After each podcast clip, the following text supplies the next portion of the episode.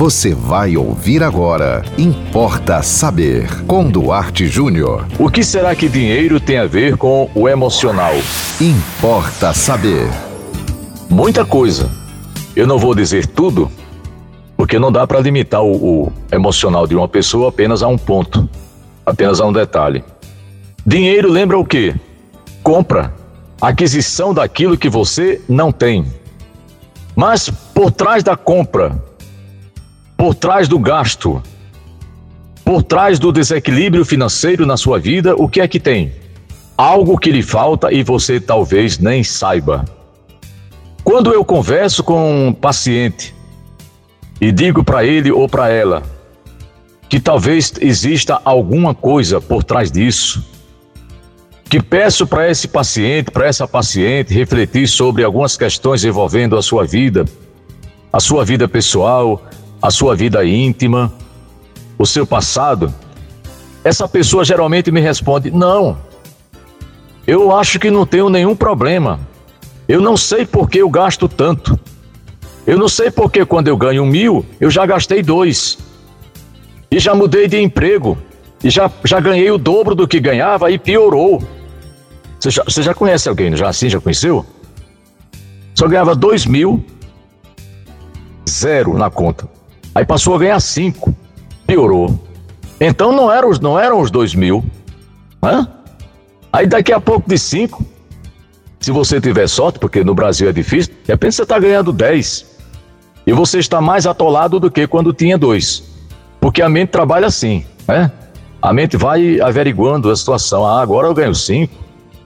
Agora eu posso trocar meu carro, pagar uma prestação de mil. Nem assim que a gente pensa. Né?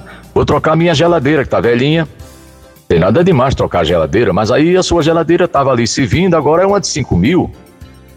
Você parcelou em 10 de 500. Daqui a pouco o seu salário vai embora só em prestação. Então reflita sobre isso. Pense bem.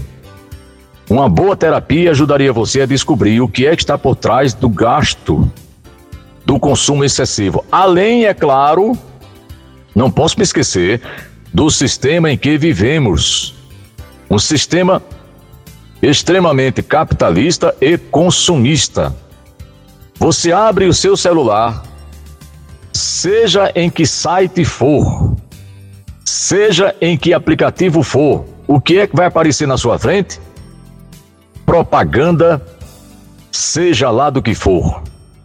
Geladeira, televisão, celular de, última, de último tipo, apartamento não sei aonde, lançamento do, do automóvel, do ano seguinte, enfim. Então, se você consome mais do que você pode, você pode ser uma pessoa compulsiva. É aquela pessoa que faz as coisas compulsivamente. Né? Tem pessoas que amam compulsivamente, tem pessoas que falam compulsivamente, tem pessoas que trabalham compulsivamente e ficam doentes, e tem pessoas que gastam compulsivamente tá certo? É, muito provavelmente, eu não vou dizer com certeza, porque só o seu especialista deve dizer isso, né? Então você não é meu paciente, você não é minha paciente, eu não vou aqui dar pitaco.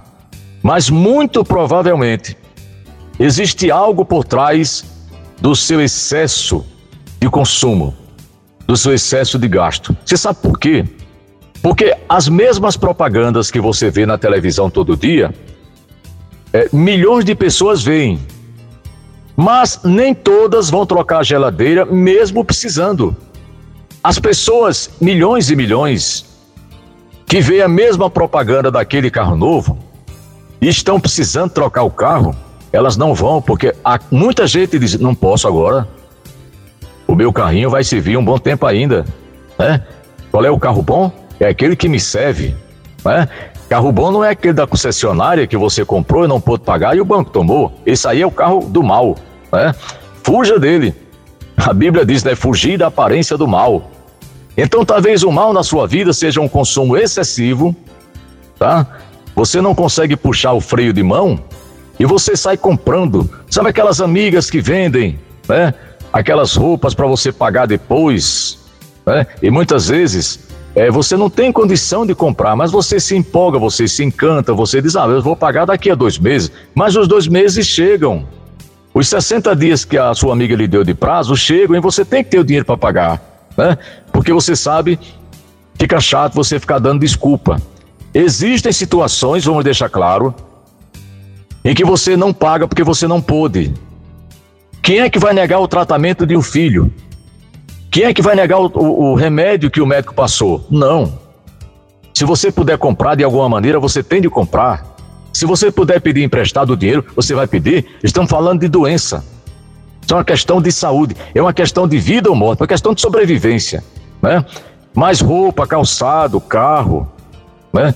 a geladeira, a televisão, só porque é mais bonita, é mais nova e tem mais recursos, pense bem e procure fazer uma boa terapia que eu tenho certeza poderá ajudar muito você a sair um pouco dessa situação. Agora, a notícia que não é muito boa, e eu preciso de dizer, é que compulsão por compras não é uma coisa tão fácil de resolver. Não, não, não pense que daqui a dois, três meses você vai estar sarada disso. Não é bem assim. Tá certo? Porque veja bem, a compulsão, você para de comprar, aí você vai ter compulsão por sexo, ou você vai ter compulsão é, por se apaixonar, ou você vai ter compulsão por comer. Tem muita gente obesa, tem muita gente obesa por conta de uma compulsão, tá? E que era lá na compra, né? E agora passou para comida, passou, passou para mesa. Você senta na mesa, a neurose senta do seu lado e você não se alimenta direito. O cérebro não copia o que você está comendo e com meia hora você está com fome de novo tá? Então, então, gente, falei hoje sobre compulsão, que é uma coisa muito séria, e especialmente sobre essa questão da compra, de gastar mais do que se deve, e não se envergonhe disso até certo ponto, porque milhões de brasileiros e brasileiras estão nessa situação. E não adianta também, gente, a gente culpar apenas o sistema, não é?